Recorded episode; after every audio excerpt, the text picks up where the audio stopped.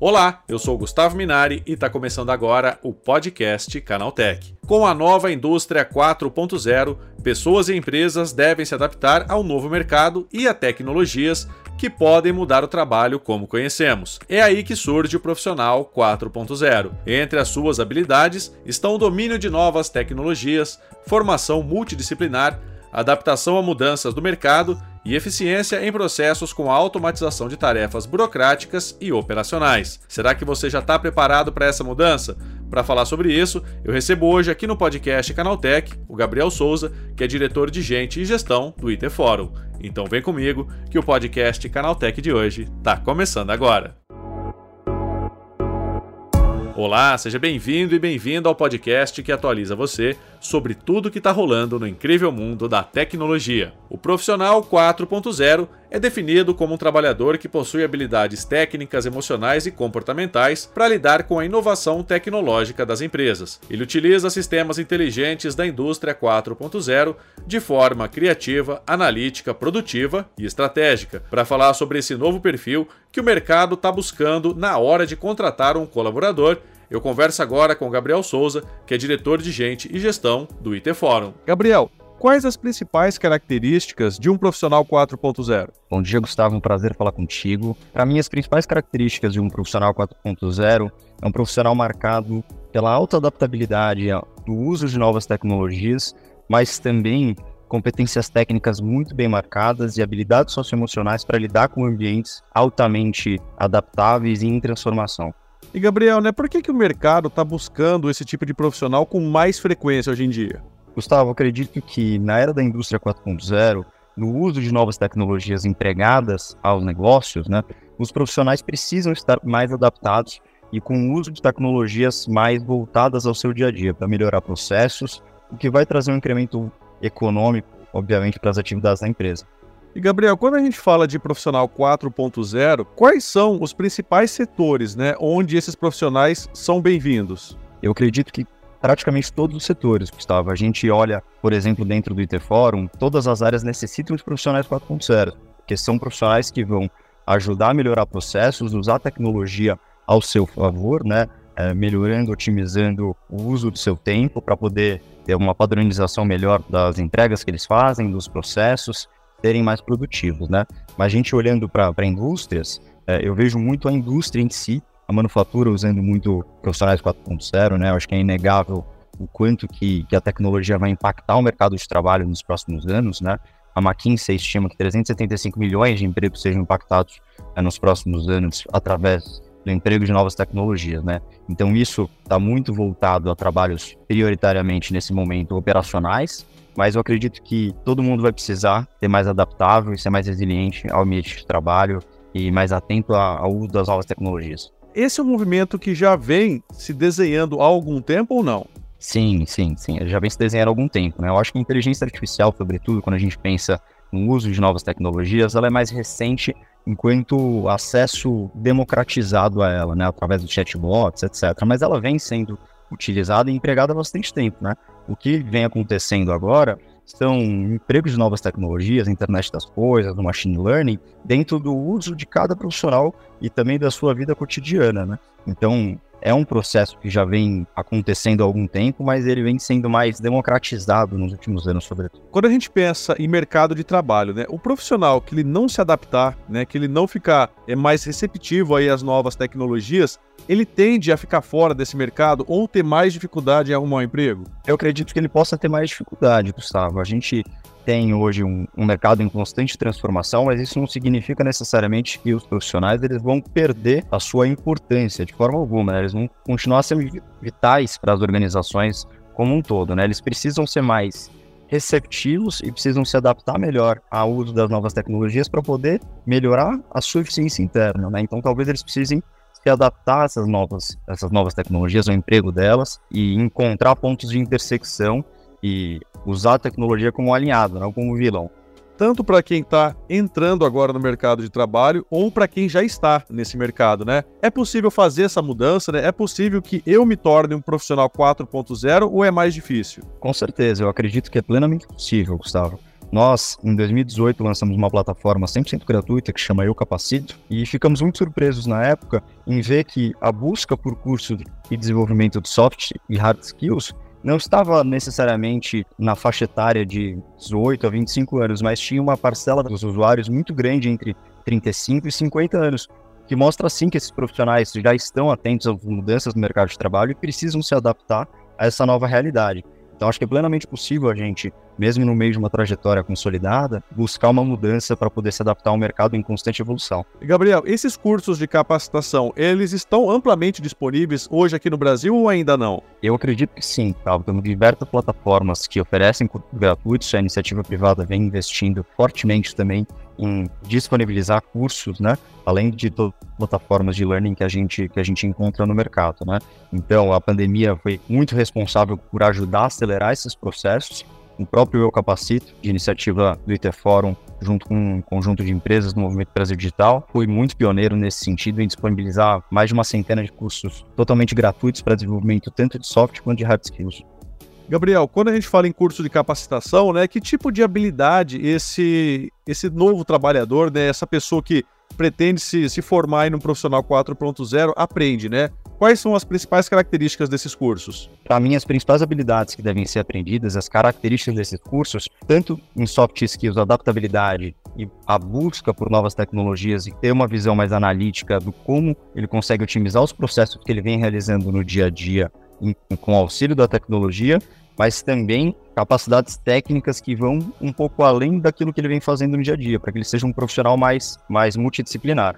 Com relação a salário, né? O profissional 4.0, a tendência é que ele ganhe mais hoje em dia, Gabriel, ou não? A tendência é que sim, Gustavo. Eu acredito que ele é um profissional já mais preparado, ele vem mais pronto e demanda um pouco menos da empresa, né? Mas, invariavelmente, a gente vem caminhando para que essa equiparação seja, seja feita da maneira mais rápida possível, né?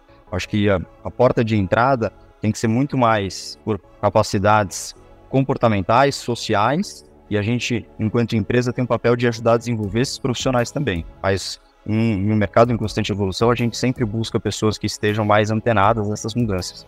O profissional 4.0, é, ele deve ser o perfil de profissionais para o futuro, né? Como é que você avalia isso, Gabriel? Acredito que sim, acredito que sim. Deve ser um profissional de maior, maior atratividade aí no futuro, que invariavelmente para sua vida ele vai precisar, tanto profissional quanto pessoalmente, buscar novas tecnologias para poder melhorar os seus processos, melhorar as suas entregas.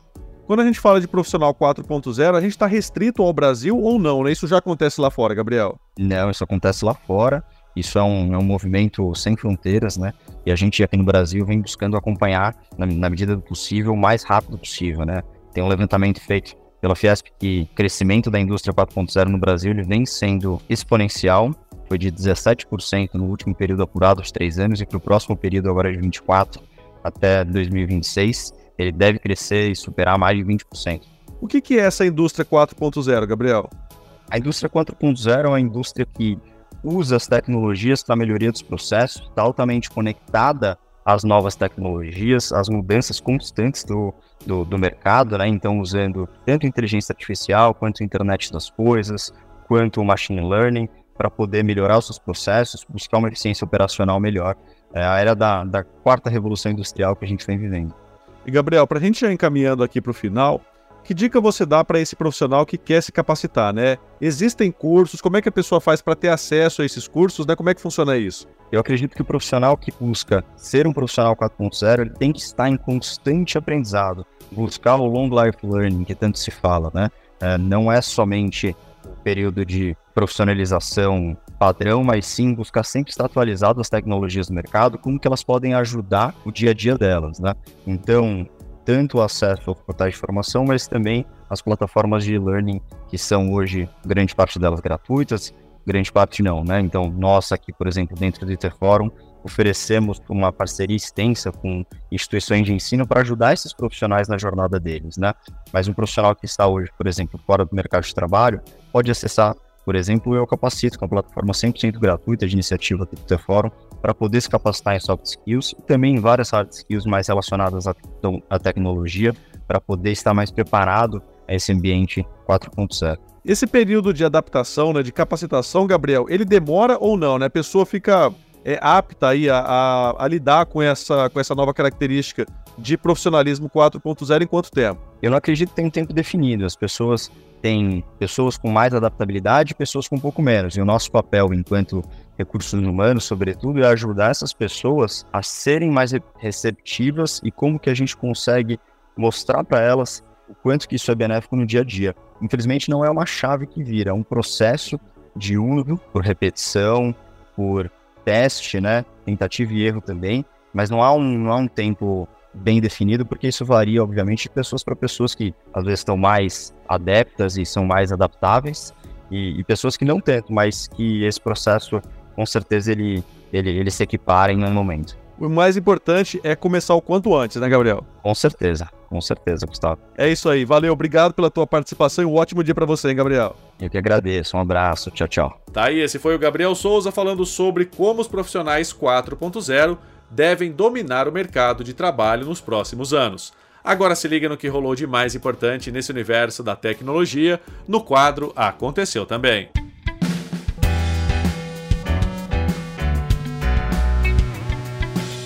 Chegou a hora de ficar antenado nos principais assuntos do dia para quem curte inovação e tecnologia. O PlayStation 5 Pro pode chegar muito antes do que a gente espera, ao menos é o que acreditam vários analistas de mercado.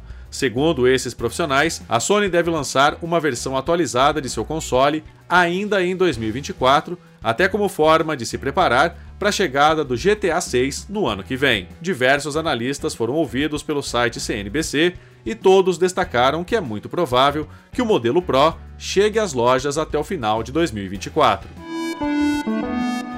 A Deezer lançou um plano Duo, que permite dividir uma assinatura do plano Premium com duas pessoas. Oferecido a R$ 32,90 por mês, o valor chega a ser 33% mais barato do que duas contas Premium individuais somadas. O plano traz todos os benefícios do serviço pago do streaming: som de qualidade hi-fi, download para reprodução offline, criação de playlists, experiência sem anúncios, modo flow e outras vantagens a Apple estaria se preparando para o lançamento de um anel inteligente para competir contra o futuro Galaxy Ring da Samsung. O objetivo seria abocanhar o espaço significativo em um segmento que deve crescer cada vez mais nos próximos anos. Ao site coreano ET News, uma fonte da indústria aponta que a Apple lançou consistentemente patentes relacionadas a anéis inteligentes por vários anos, então o desenvolvimento avançado para comercialização parece ser iminente. Uma trend de crianças falando palavrão no TikTok está preocupando os psicólogos. Nos vídeos que ficaram populares, principalmente no TikTok, os pais permitem temporariamente que os filhos falem palavrões naquele ambiente considerado seguro. No entanto, os psicólogos não gostaram da ideia, já que o público infantil ainda está construindo o discernimento do que é certo e do que é errado, então esse comportamento gera confusões.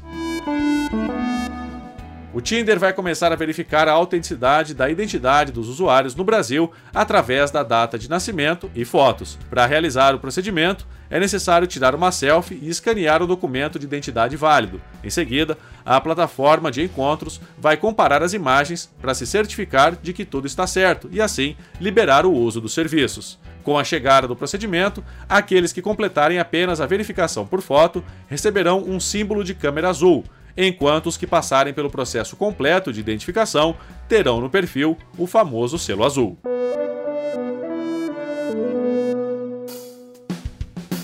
Aí, com essas notícias, o nosso podcast Canaltech de hoje vai chegando ao fim. Lembre-se de seguir a gente e deixar uma avaliação no seu aplicativo de podcast preferido. É sempre bom lembrar que os dias de publicação do programa são de terça a sábado, com um episódio novo às 7 da manhã, para acompanhar o seu café. Lembrando que aos domingos tem também o Vale Play, o podcast de entretenimento do Canaltech. Esse episódio foi roteirizado e apresentado por mim, Gustavo Minari, e a edição foi da Natália Improta. O programa também contou com reportagens de André Laurente Magalhães, Durval Ramos, Ricardo Ciosi, Natan Vieira e Vitor Carvalho. A revisão de áudio é do Wallace Moté, com trilha sonora de Guilherme Zomer. E a capa desse programa foi feita pelo Eric Teixeira. Agora nosso podcast vai ficando por aqui. A gente volta amanhã com mais notícias do universo da tecnologia para você começar bem o seu dia. Até lá, tchau, tchau.